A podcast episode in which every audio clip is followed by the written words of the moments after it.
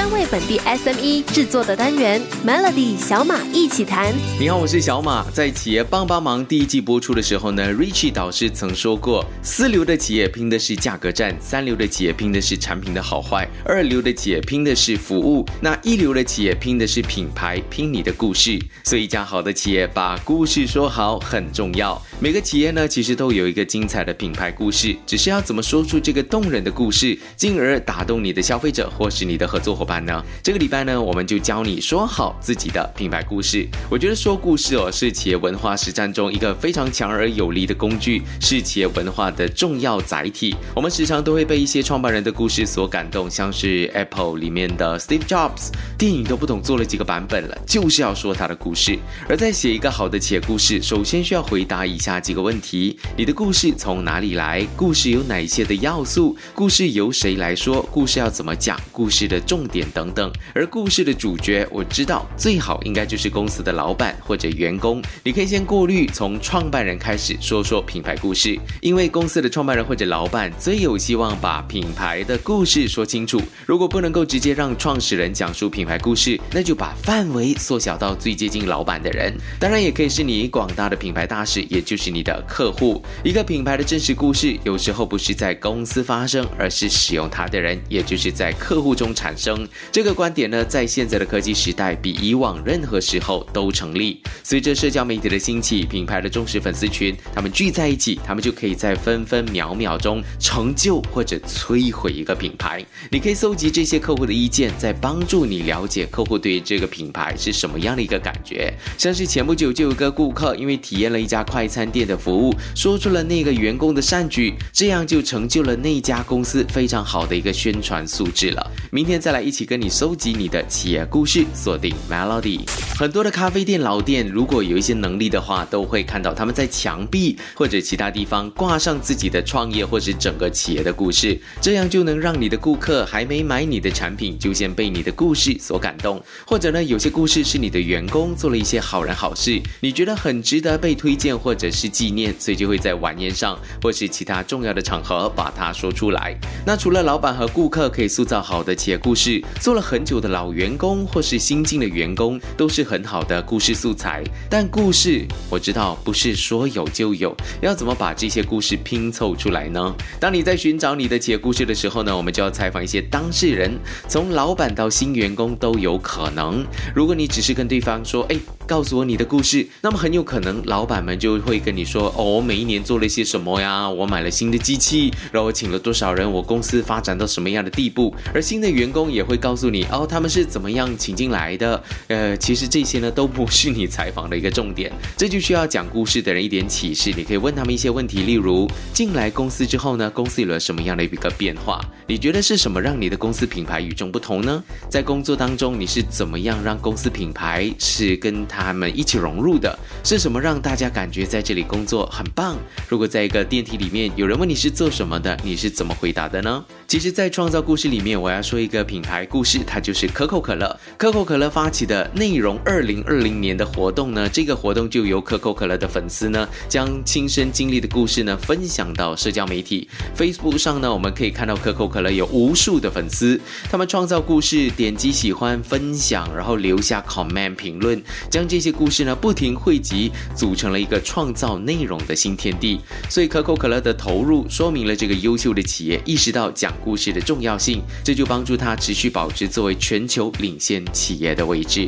怎么样？你准备好好说你的故事了吗？明天继续有小马一起谈。昨天告诉你怎么样写好企业故事，但作为企业的文化传承重要的部分，绝对不要为了说故事而讲故事，更不要去编故事。除了让品牌故事具备企业文化和价值观，其实包含了三个要点，先记下来哦。第一就是故事的真实性，就是跟你说不要编故事。一旦你的消费者呢怀疑故事的真实性，甚至根本认为这个就是假的，那这样的故事呢，即使有再多的企业文化要素，也不能够讲，否则会适得其反。当然，真实的故事并不排斥加工，真实的故事通过适度的戏剧效果，会更加的生动而富有感染力。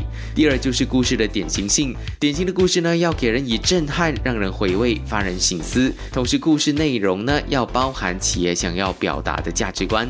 那第三呢，就是故事的时效性。呃，老旧的故事呢，难免会让人觉得老调重弹，或者不适应新形势的需要。当然，这并不意味着老故事都无效。如果时隔多年，这些故事到现在来说，如果还是具有相当的影响力，但可能就要加入一些现代的元素，让它更有张力了。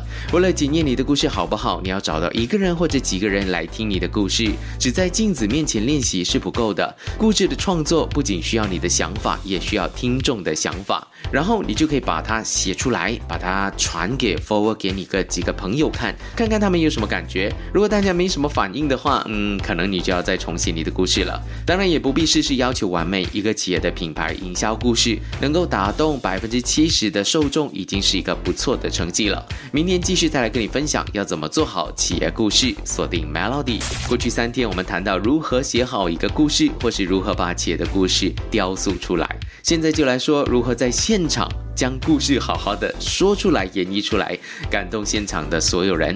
要讲好一个故事，最关键的两点在于你的感官细节足够逼真，还有内容足够简介。首先呢，感官细节要足够逼真，说的就是企业在讲自己品牌的时候，往往喜欢说自己的企业文化，强调自己讲的多好多好多好。但是在大部分的情况下呢，效果是适得其反的。这种做法的引导性太过明显，你的用户或者是你的受众一眼就会看穿。最好呢，就是讲一个真实的故事，让听的人呢仿佛身临其境，让这些消费者呢进入到你的公司内部，把他们带回自己创业初期的一个场景，感动最重要。而另外一个焦点就是故事不要太长，不要超过三分钟，只要太长呢，大家就会失去了收听的欲望。讲好一个故事，远远比做生意还难。这也就是为什么我们只能看到为数不多的几个企业家在讲故事。很多的传统企业呢，有一些非常陈酿已久的一些故。事却始终讲不好。最开始讲故事，你需要一步一步来。如果你真的暂时还没有什么话可以说，你的故事来源也可以是一本书、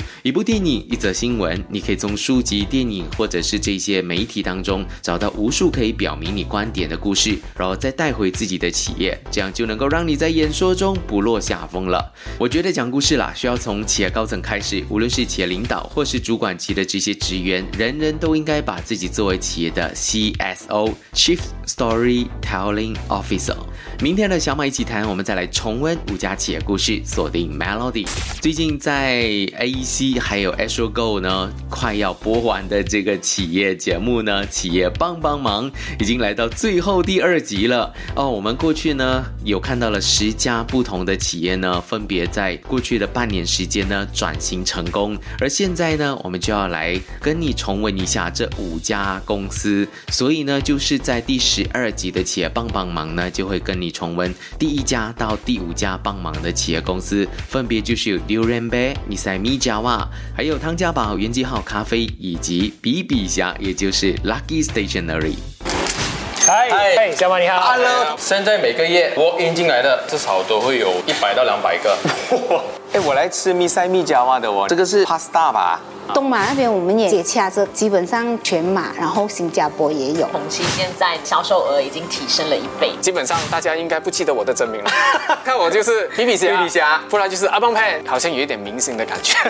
企业帮帮忙第二季，星期日晚十一点，Astro AC 及 Astro Go。其实从看这五家公司，或者是重新拜访这五家公司呢，我是觉得特别有感觉的。因为转型过后呢，其实才才是战争的开始。转型不是结束，而是一个真正的开始。他们如何有这个续航力，把真正的故事，或者是把他们的企业做好呢？其实真的很看执行者的能力到底有多高哦。很庆幸我们拜访的这五家公司，他们都有很好的一个成绩。转型过后呢，都各自有发展。想要知道的话呢，可以收看这个礼拜天在晚上十一点钟在 Astro AC 和 Astro Go 播出的企业帮帮忙。你也可以在星期一晚上九点半收看重播。我是小马，祝你有个美好的周末。Melody 小马一起谈，早上十点首播，傍晚六点重播，用两分钟的时间，每天抓住一个新的变化。